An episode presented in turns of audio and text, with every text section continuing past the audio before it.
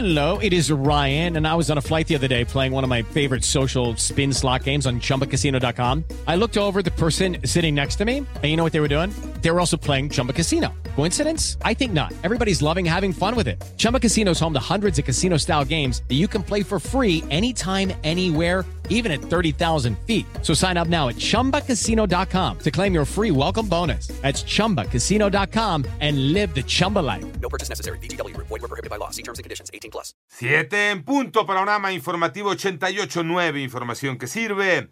Yo soy Alejandro Villalbazo en el Twitter, arroba Villalbazo13. ¿Cómo estás, Pepe Toño? La extorsión está ahorcando a los comerciantes de México. María Inés Camacho. El principal delito que hoy enfrentan comercios, prestadores de servicios y la industria es la extorsión por cobro de piso. Con ello, tal vez nuestro país es de los pocos en el mundo en donde se ha instalado un impuesto ilegal al trabajo y al éxito económico. Tres de cada cuatro pequeños comercios han sido víctimas de algún delito. 15 estados, incluyendo la Ciudad de México, encabezan las cifras de extorsión. De los mil hasta los 30 mil pesos y sumando las cifras que están provocando pérdidas que se traducen en inflación por extorsión. Así lo afirmó Cuauhtémoc Rivera, presidente de la Alianza Nacional de Pequeños Comerciantes, quien explicó que las bandas criminales se aparecen en los puntos de venta, demostrando al comerciante o empresario que tiene pleno conocimiento de sus vidas y rutinas. Para 88.9 Noticias, María Inés Camacho Romero. Gracias, 7 de la mañana ya con tres minutos. El gobierno federal relajó las recomendaciones de uso de cubrebocas después de más de dos años de pandemia y señala que el uso del cubrebocas no es obligatorio en espacios cerrados donde exista sana distancia. Por otro lado, la reforma al artículo segundo, párrafo cuarto de la Constitución de Aguascalientes, efectuada en marzo del año pasado y que reconocía el derecho a la vida desde la concepción y hasta la muerte natural, fue invalidada por la Suprema Corte de Justicia de la Nación.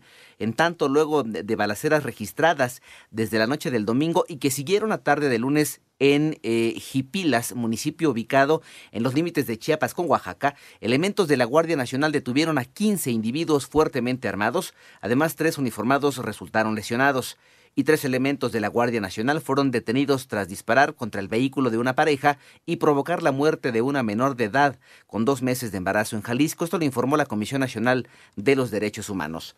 Ya son las 7 de la mañana con cuatro minutos. Acusan que las responsabilidades extra del ejército se realizan en lo oscurito. Manuel Hernández. El haber convertido al ejército mexicano en el principal constructor de la actual administración no abona en nada a la transparencia y más bien abre una puerta a la opacidad al poder reclasificar dichas obras como información reservada por temas de seguridad nacional, alertó Estefanía Medina, cofundadora y codirectora de Tojil. Señaló que esto coloca a la actual administración en una peor situación que las administraciones pasadas en el tema de transparencia. Nos garantiza una completa opacidad de esas construcciones y a partir de ello pues se pueden cometer un sinfín de irregularidades de las cuales simple y sencillamente ni siquiera nos vamos a enterar. En 88.9 Noticias, Manuel Hernández. Gracias, Manolo. 7 de la mañana, ya con 5 minutos. Vamos con información internacional.